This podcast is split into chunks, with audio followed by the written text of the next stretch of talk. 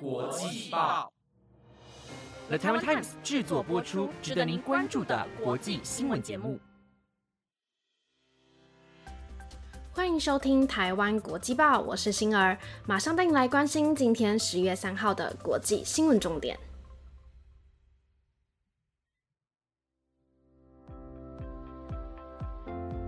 各位听众朋友，大家晚安。这礼拜大家过得怎么样呢？二零二一金钟奖昨天完美落幕了，不知道大家昨天有没有看颁奖典礼的直播呢？我虽然没有看，但昨天我有到国父纪念馆去哦。你们猜我看见了谁？嘿嘿，我只看见了工作人员拆棚架的现场，因为我太晚到国父纪念馆了。但也没有关系，待会我就来补补昨天没有看到的颁奖影片。大家也可以在 Apple Podcast 底下留言告诉我，这次的得奖名单里有没有你喜欢的人或作品哦。我先说，《天桥上的魔术师》是真的非常好看。那今天带来的新闻有：杜特地宣布不参与明年副总统的竞选，还有巴西爆发示威活动，要求总统下台；委内瑞拉恶性通膨，七百万只能买一条面包；以及欧洲天然气短缺，价格迅速飙涨。想知道今天的新闻内容，就跟我一起听完今天的台湾国际报吧。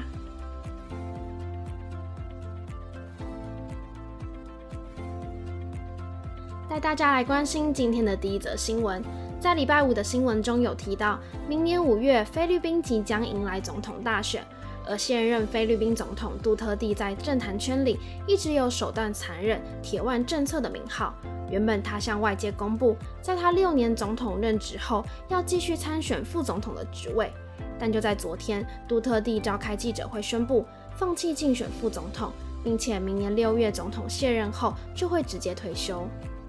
菲律宾的宪法有规定，总统任期最多只能六年，而且不能连任。杜特地先前在九月时就宣布表示，将会投入到明年的副总统大选。而这也让许多国民透过民调和舆论反映，认为这样的方式是有违宪法的嫌疑，也让大家怀疑他的做法是想以前总统和现任副总统的身份继续主导国政，延续他在菲律宾的政治生涯。而就在昨天，杜特地对菲律宾投下了一颗震撼弹，他宣布总统任期届满后就会退出政坛，不会参与明年五月的副总统选举。杜特地说，菲律宾人表达了他们强烈的意见。认为我没有资格，并且可能违宪。为了顺从民意，他会按照期望退出政坛。而杜特地的女儿萨拉目前是纳卯市的市长。虽然他还没有宣布要参选总统，但在多项民调中，萨拉是处于领先的状态，并且纳卯市是菲律宾第三大城市，同时也是杜特地家族的政治根据地。妇女甚至曾经轮流担任市长。在杜特地宣布放弃参选后，萨拉就递出了达沃市市长的参选表。有分析家表示，杜特地的退出，一方面是因为民众的强烈反弹，另一方面是为了女儿未来总统参选而铺的路。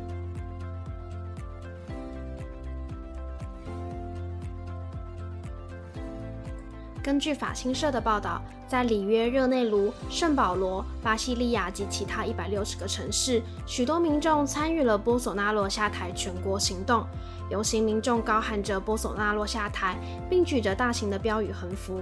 而这次的行动是被数十个左翼政治团体以及劳工组织所支持的行动。新冠疫情在巴西夺走了将近六十万人的性命。这次的示威活动，民众除了严厉批评右翼总统波索纳洛在控制疫情方面处理的不当，同时也抗议通货膨胀和燃料价格的飞涨。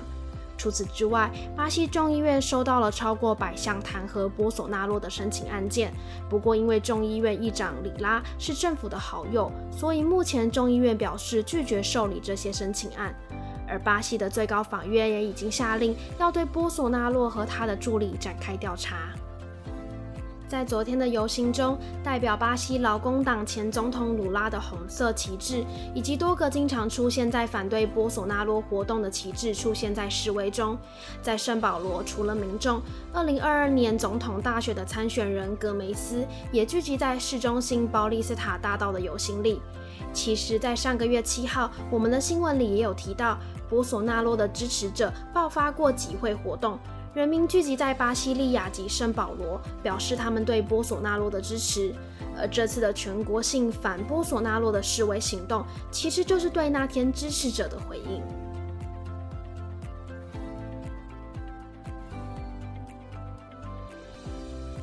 带您来关心今天的第三则新闻：欧洲各国一直致力于放弃煤炭的使用，但放弃煤炭的同时，让他们比以前更依赖天然气给予家家户户的供暖和发电。目前已经没有足够的天然气提供储备过冬，加上俄罗斯天然气出口大户增加了国内的储备量，这样将会让情况变得越来越糟糕，甚至影响到整个世界。过去一年里，欧洲天然气的价格不停地飙升，交易价格到达了史上最高的纪录。每年这个季节，欧洲的能源库存大多都处于低点。除了因为来自于俄罗斯和挪威的输送管流量受到限制以外，目前平稳的天气减少了风力涡轮机的输出。欧洲老化的核电厂正在慢慢的被淘汰，因此更容易产生停电。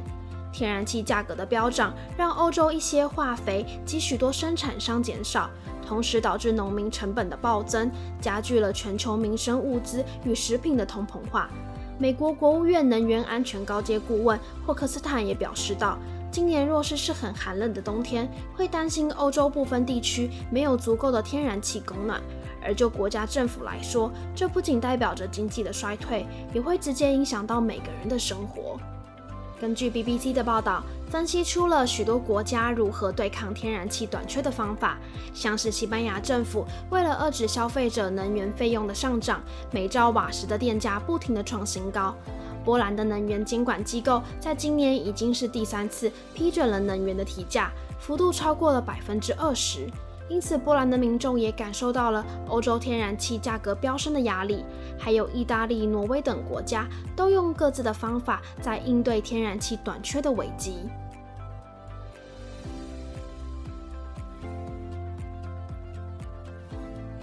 南美洲的国家委内瑞拉为了摆脱常年的恶性通膨，其货币玻利瓦面额将从今年十月一号开始砍掉六个零。但其实这已经是委内瑞拉的政府十三年以来第三次的删减。从二零零八年来算，已经砍掉了十四个零了。根据法新社的报道，砍掉六个零之后，原本面额是百万的玻利瓦就直接变成一玻利瓦。如果兑换成美元，相当于二十五美分，也就是大约新台币七元。为了使委内瑞拉的消费者习惯新的币值，国内商店与服务的价格会同时以新旧两种币值来做标示。原本已经流通的一万、两万至一百万的玻利瓦钞券，还是会继续作为法定货币，与新的币一起流通，直到委内瑞拉的央行另有安排为止。委内瑞拉曾经是盛产石油的国家，但现在却面临着世界最高的通货膨胀。在过去几十年里，因为接连由社会主义掌权的政府用错误的投资及不当的管理，以及油价重挫和石油输出的锐减，从2013年以来，委内瑞拉国内的 GDP 大幅缩水百分之八十。也有民间指出，玻利瓦钞券不值钱到成为小孩的玩具。商店内的价格也都用美元作为标示，甚至有艺术家用大量的钞票编织出手工艺品来换取少量的美元，希望在政府做出行动之后，能够有效地制止更严重的通货膨胀，给予人民一个正常的生活方式。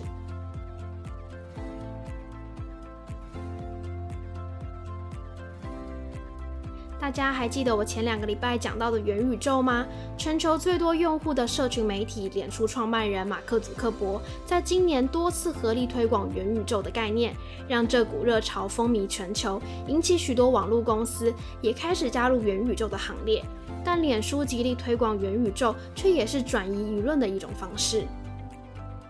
Facebook 在上个月二十八号宣布投入五千万美元（约台币十三亿元）资助全球 Metaverse，也就是元宇宙的研究机构与计划伙伴。为了确保相关的产品可以负责任的方式进行开发，脸书将与政府以及产业和专家学者一起合作，创建 Metaverse 的挑战与机会。除此之外，在创建初期会邀请人权与公民团体一同参与，确保元宇宙的创建是在包容与富有权利的基础之上。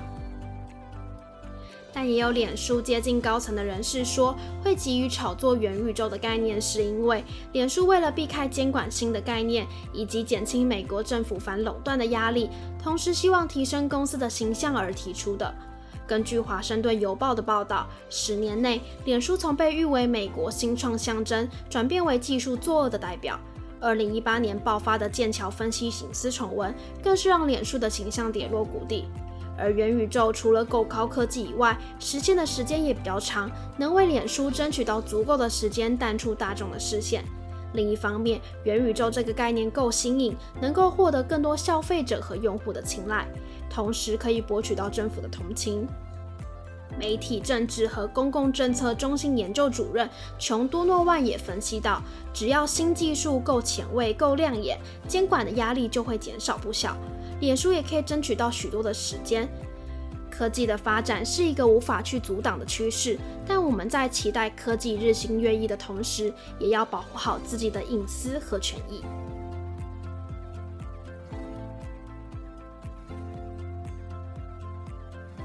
以上就是今天的台湾国际报节目内容，都有了 Taiwan Times 制作播出。欢迎大家去追踪国际报的 IG，有想听的新闻题材，也可以到 Apple Podcast 底下给我们留言哦。我是青儿，我们下礼拜再见。